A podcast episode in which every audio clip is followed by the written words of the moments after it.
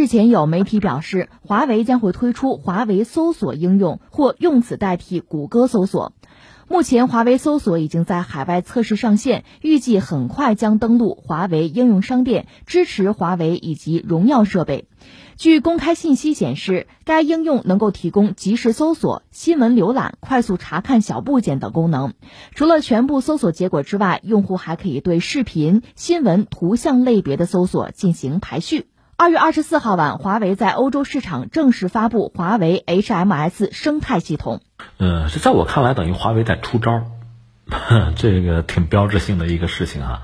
因为你看啊，说华为目前面对的这个局面吧，我觉得是两个层面。核心来讲，首先我要自保，要求生存，然后呢出招啊求发展。那华为呢？大家当然很熟悉，特别是最近这几年呢，它一直在风口浪尖儿，也一直经常是在头版头条出现哈。作为一家企业做到这个份儿上，确实我觉得已经赢了。那作为它的对立面，你像美国，就明说，美国政府不单是政府，还要拉着其他一些盟友就要整华为。你一个国家的政府拉着一帮盟友整一家公司，这本身就已经很搞笑了，是吧？而更逗的是，华为这家企业，所谓打不死的小强嘛，愈挫愈奋呐。呃，每当有人难为他，给他出题的时候，他就从兜里掏出一个莫名其妙的什么法宝备胎啊，总让大家觉得意外，这是很有意思、很戏剧性的一个事情。我觉得再过一段时间吧，可能我们的一些这个商业教科书啊，我们的 MBA 课堂啊，确实应该拿华为作为一个非常有意思的案例。这个案例就不像类似美国通用电气那样子啊，它只是在商业营销领域怎么样，而是在市场之外。在国际政治斗争的这个舞台上，居然也占了一个角，也有一个自己的位置，这非常有意思。华为以前我们对它并不是很熟悉，或者说很感兴趣吧。它也好，中兴也好，或者其他一些国内的一些品牌也好，就那样。那后来不知道怎么的，美国就跟它较上劲了，就各种各样的制裁吧。呃，就是现在有一个所谓的清单嘛，所谓实体清单，它就上榜了。那么这就意味着，首先美国的一些企业不能再和他展开合作，不能向他提供一些子系统了，包括服务。那么他就从兜里掏一个一个的东西。最早比如掏一个鸿蒙系统，谷歌那个安卓系统不能用，我搞一个鸿蒙系统，从那开始一发不可收拾。现在实际上干脆搞的是什么？这个词儿大家应该现在比较熟悉，它是一个互联网服务生态。互联网服务生态，大家都在打造这个东西，谷歌也打造，那现在华为也在玩这个东西。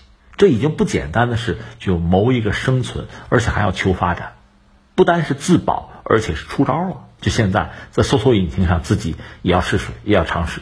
所以你看，一开始是什么呢？完全是很被动，对方出招，对方发难。你比如谷歌，它那个搜索引擎在全世界范围内，总的来说影响力是很大的。那么全球的这个市场吧，大概它拿将近八成，百分之七十八。另外，它自己呢，就浏览器这个份额，全球它能占百分之六十七，就谷歌呀，就这么一个状况，几乎可以叫一股独大。本来华为跟他合作，大家相安无事，他也能挣到钱，很好。但是现在美国政府出手，实体清单就要把华为掐死，那么客观上谷歌就没有办法向华为再提供产品和服务，就双方的联络，这个贸易就中断了。这个中断呢，一开始坦率讲，对谷歌来讲未必是坏事儿。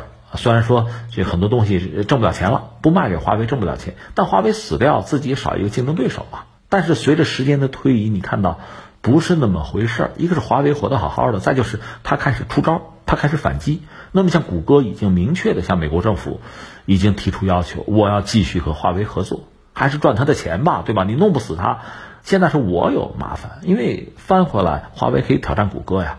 当然，我们说这种挑战只还是开始，是一个试水。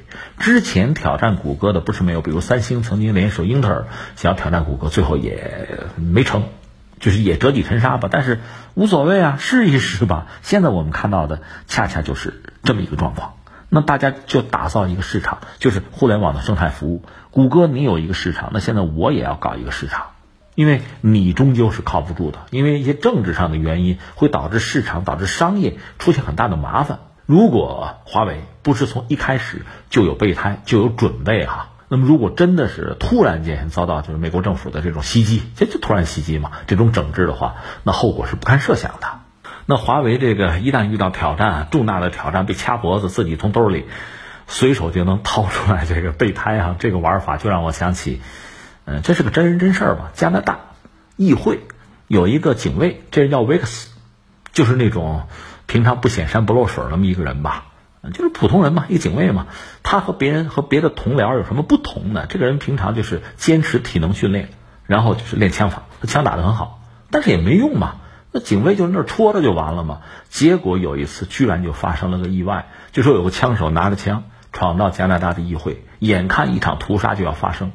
那这个维克斯呢，当然就挺身而出了。两个人，他和那个枪手进行了这枪战，那边呢也不白给，当当当，那枪就打他。他呢一个滚翻，抬手一枪击毙那个枪手，然后非常淡定的拿着手枪回到自己办公室，装弹夹换弹夹，就准备着再发生意外继续上。